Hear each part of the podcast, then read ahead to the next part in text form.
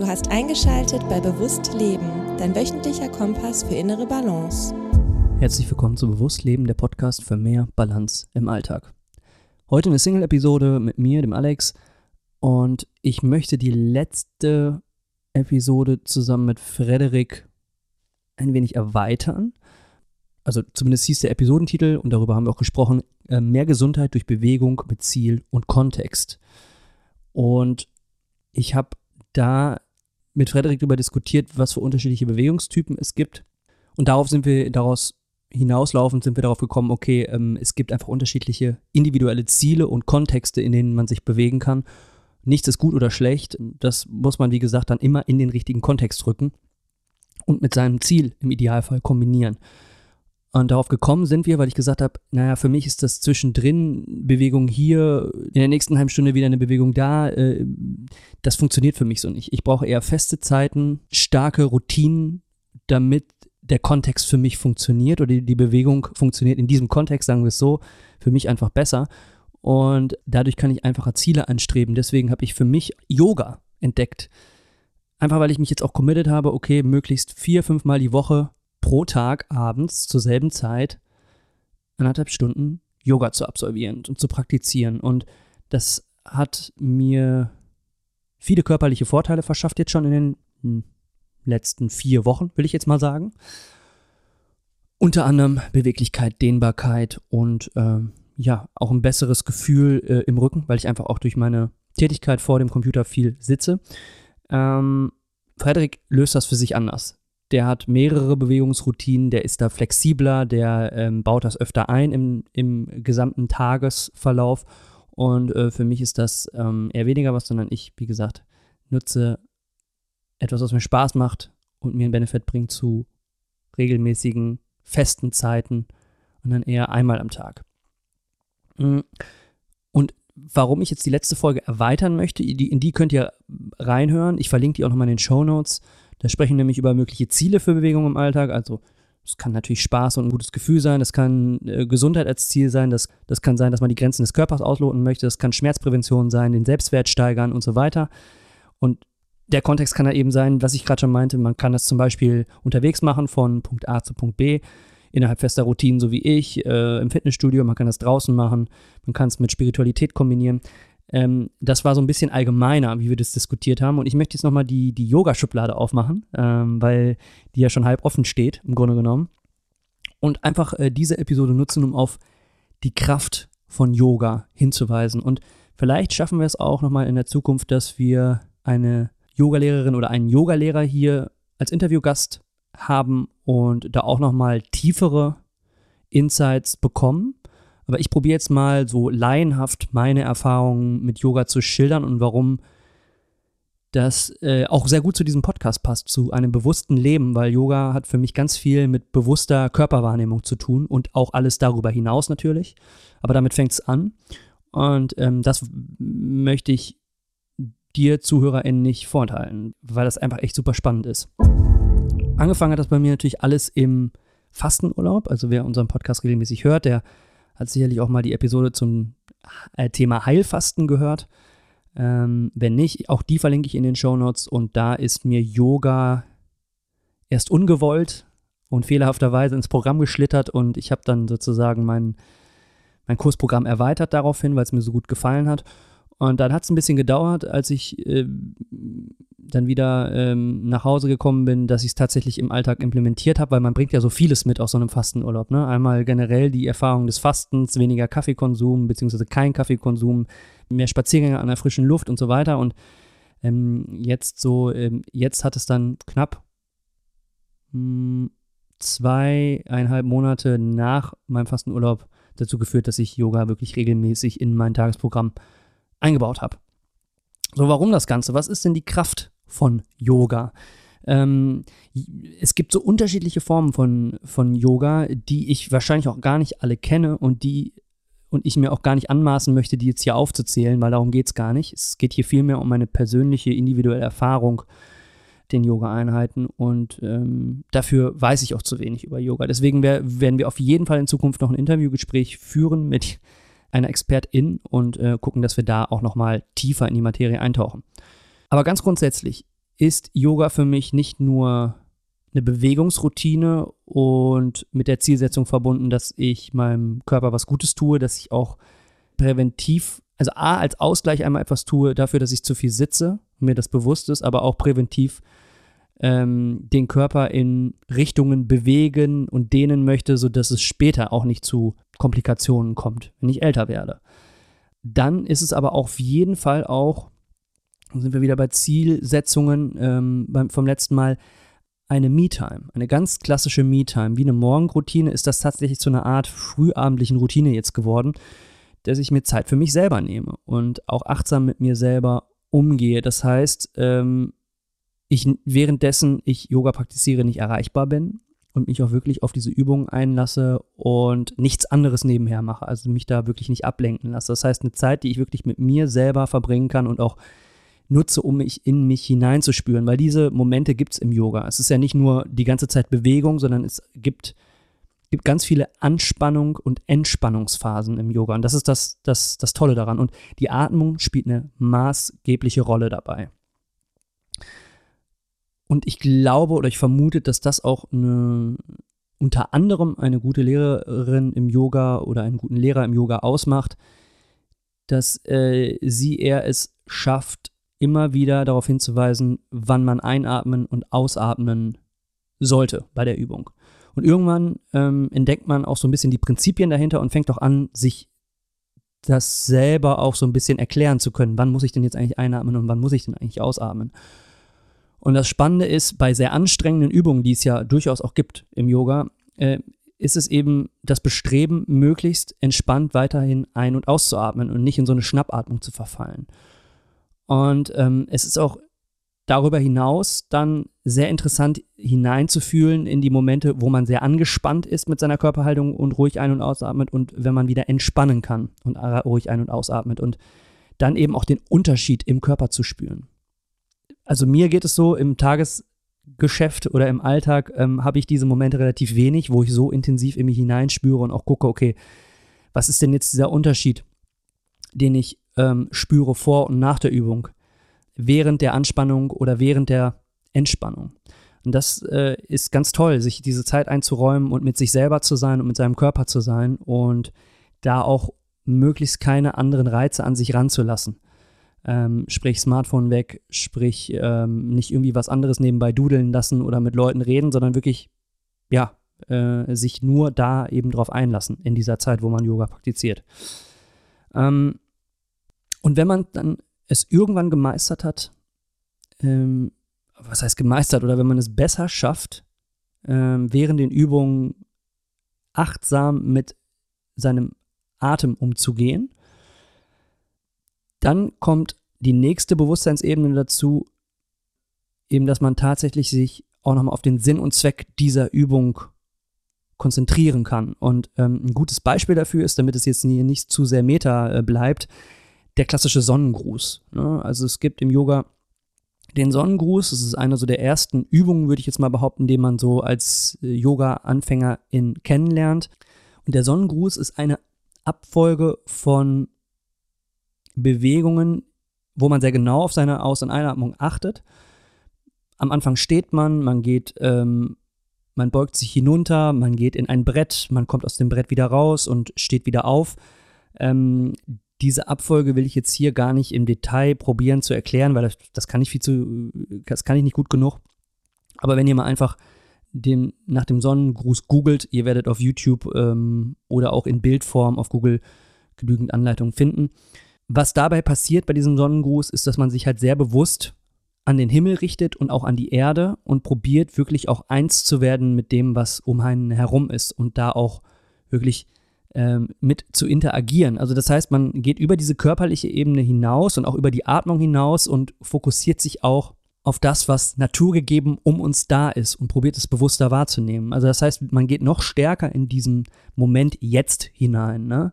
Also The Power of Now, wenn wir jetzt ähm, das Buch von Eckhart Tolle mal mit in den Ring werfen, weil das lese ich übrigens parallel dazu und es passt sehr, sehr gut zusammen, weil es geht wirklich darum, den Verstand auszuschalten und mal wirklich im Moment zu bleiben und ich finde, dass das in unserer heutigen Zeit ganz, ganz schwer geworden ist, weil wir einfach durch so viele Reize stimuliert werden und auch zum Nachdenken angeregt werden und den Verstand auch zu nutzen. Ist ja auch vollkommen klar äh, und auch sinnvoll, aber es ist genauso sinnvoll, auch ab und zu mal zu üben, den Verstand auszuschalten und im Moment zu sein. Und wem das in der reinen Meditation oder in Momenten des Nichtstuns nicht so gut gelingt, ähm, ist Yoga eine wunderbare Art und Weise, das zu üben, weil man etwas tut. Also man atmet nicht nur, sondern man bewegt sich dabei und dadurch fällt es ein Stück einfacher, sich auf den Moment einzulassen, weil man sich wirklich auf die Übungen konzentriert und auf das, was die Übungen bezwecken. Wenn sie gut angeleitet werden, ist es noch einfacher. Es ist wie eine gute geführte Meditation, ne? also äh, dann deutlich einfacher, sich noch darauf einzulassen. Aber grundsätzlich mit der Bewegung zusammen ist es einfacher, im Moment zu bleiben, eben weil man halt auch so angestrengt dabei ist und auch mit der Ein- und Ausatmung beschäftigt ist, dass man eben automatisch einfacher im Moment bleibt, als wenn man gar nichts tut. Und das, wenn ich jetzt den Bogen schlage, erklärt auch, äh, warum es für mich so eine wunderbare Me-Time ist, weil ich wirklich schaffe, ich schaffe es einfacher abzuschalten und im Moment zu bleiben, wenn ich Yoga praktiziere. Und das Tolle ist, jetzt so nach ungefähr einem Monat Erfahrung, plus aus ähm, der Erfahrung aus dem Fastenurlaub, kann ich sagen, dass es mir Stück für Stück auch leichter fällt, im Alltag so auch öfter mal in den Moment jetzt zu kommen, also den Moment wahrzunehmen und nicht immer wieder abzudriften irgendwelchen Gedanken, was muss ich heute noch tun, oh, hätte ich das mal lieber nicht getan und so weiter. Also ständig mit den Gedanken irgendwie in Vergangenheit oder in der Zukunft rumzuschwirren, sondern zu sagen, okay, nee, jetzt bin ich mal hier ganz bewusst im Jetzt. Und ähm, ich glaube, wenn ich das länger noch praktiziere, äh, also wenn ich jetzt hier zum Beispiel genau in einem Jahr nochmal äh, Resümee ziehen würde, bin ich sehr, sehr gespannt, was sich verändert hat.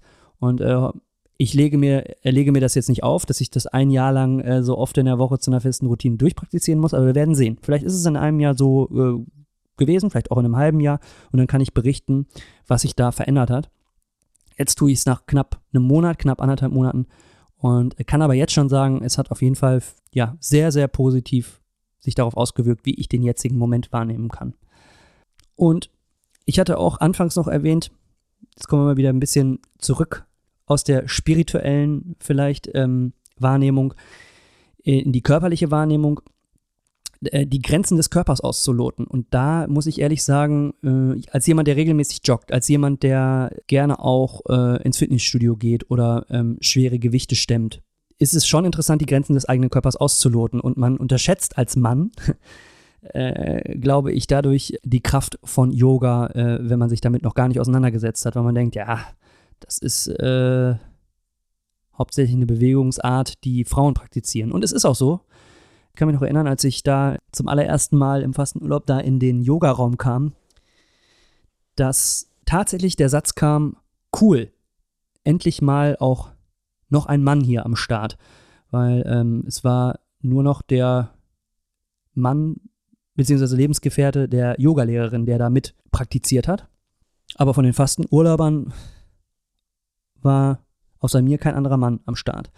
Und das ist eigentlich schade, weil Yoga sehr intensiv sein kann und das kann zum einen die Muskelkraft betreffen. Ne? Also wenn man in so einer Plank ist, die es ja also in so einem Brett steht, was es ja zum Beispiel auch in dem Sonnengruß gibt, das ist schon anstrengend. Vor allen Dingen, wenn man davor äh, schon intensive Übungen durchlaufen hat. Aber dann gibt es zum Beispiel auch die Übung der Drehsitz. Oder es gibt die Brücke oder die Rückbeuge. Könnt ihr alles mal äh, googeln oder YouTuben. Da merkt man als Mann auch so, oh, mein Rücken, der ist ja nicht wirklich, er hat wenig Handlungsspielraum am Anfang. Also zumindest was bei mir so. Und ich hatte gedacht, dass ich relativ fit bin. Mm, oder auch die Beckenbodenmuskulatur. Also da merkt man schon doch auch Muskelkater relativ schnell. Und ähm, das sind so Bereiche, die man so als Mann im, im Alltag vielleicht auch durch die traditionellen Bewegungsabläufe eher weniger trainiert. Auch da ist es so gewesen, dass ich, dass mir echt manchmal so die Kinder darunter gefallen ist und ich so richtige Aha-Momente hatte. Und ähm, ich fände es total toll, hm, wenn jetzt hier ein paar Männer zuhören. Ich glaube, basierend auf unseren Statistiken ist es so, dass tatsächlich mehr Frauen zuhören. Aber wenn der ein oder andere Mann zuhört, probiert es einfach mal aus. Macht mal von mir aus auch eine gratis Yoga-Session auf YouTube mit. Gibt es auch wirklich gute. Und dann mal schauen und reinspüren, also erstmal dem Ganzen sehr offen gegenübertreten und danach mal reinspüren, was hat sich verändert im Körpergefühl und so dieses Vorurteil beiseite schaffen, dass das ein, eine reine Sache für Frauen ist, sondern äh, man das gerade auch miteinander gut praktizieren kann. Also ich habe auch äh, schon das ein oder andere Mal auch Yoga zusammen mit meiner Freundin praktiziert und da kann man auch zusammen sehr viel Spaß dran haben und das hat überhaupt nichts mit Geschlechter oder Geschlechterrollen zu tun. Also ich habe jetzt, ohne mir jetzt groß didaktisch vorher Gedanken gemacht zu haben, äh, mal probiert zu erklären, was denn so die großen Vorteile von Yoga sind und warum Yoga eine unglaubliche Kraft sein kann.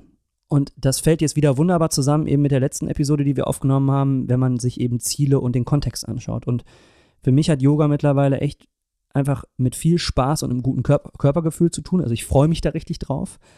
Ähm, das hat aber auch damit zu tun, dass ich mich mehrmals die Woche für knapp anderthalb Stunden selbst priorisiere. Also mein Selbst, mich und mir sage, ich bin es mir wert, mein Körper ist es mir wert, dass ich mir die Zeit dafür nehme. Also ich steigere dadurch auch meinen Selbstwert, ich verbringe Zeit mit mir selber. Parallel dazu betreibe ich Schmerzprävention und achte darauf, dass ich mich eben genug bewege und auch in Art und Weisen bewege, in denen ich mich als Mann traditionell vielleicht normalerweise nicht bewegen würde. Ich lote dabei die Grenzen meines eigenen Körpers aus und äh, ich fördere meine Gesundheit und fühle mich rundum wohl. Und für mich ist es dann tatsächlich eben innerhalb einer festen Routine. Jetzt aktuell ähm, im Winter Indoor, das kann man im Sommer oder im Frühling auch wunderbar draußen im Park machen. Jetzt gerade eher drin, was auch überhaupt nicht schlimm ist, wenn man sich gemütliches Licht anmacht. Und dann bekommt es für mich, wenn man sich, man kann sich auch noch ein Räucherstäbchen dazu anmachen, dann duftet es schön, dann bekommt es auch noch einen sehr schönen spirituellen Touch. Und ähm, man spürt eben nicht nur seinen Körper, sondern, sondern man kann auch über den Körper hinaus spüren. Also gewisse Gefühle und Emotionen auch frei schütteln, will ich jetzt mal sagen. Und damit möchte ich die Episode eigentlich abschließen, weil das ist vielleicht der letzte Benefit, den ich euch ZuhörerInnen jetzt mit auf den Weg geben möchte. Und zwar habe ich ja hier schon im Podcast öfter mal über Therapie geredet und auch über das innere Kind und womit ich gerade so zu kämpfen habe, mit meinen inneren Ängsten, äh, Emotionen, die ich nie fühlen wollte aufgrund von vergangenen Traumata. Und schabe da sehr tief in meinem Unterbewusstsein rum in Therapiesessions und habe auch realisiert, dass ein großer Schlüssel daran, äh, großer Schlüssel sein kann, dass ich als gesunder Erwachsener rankomme an Gefühle, die ich seit Jahrzehnten nicht fühlen will, fühlen wollte. Und beim Yoga gibt es eine Anfangsentspannung und eine Endentspannung, Shavasana.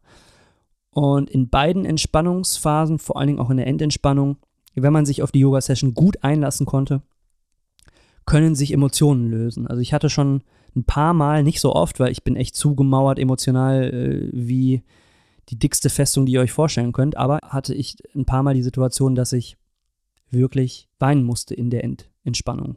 Und äh, da ich das Yoga online mache und dann für mich da alleine im Zimmerlein liege, äh, kriegt es auch niemand mit. Aber es ist unglaublich, dass dann doch durch diese Bewegungen und auch das Einlassen auf den Moment jetzt der Zugang leichter wird zu Emotionen, die einfach gefühlt werden wollen.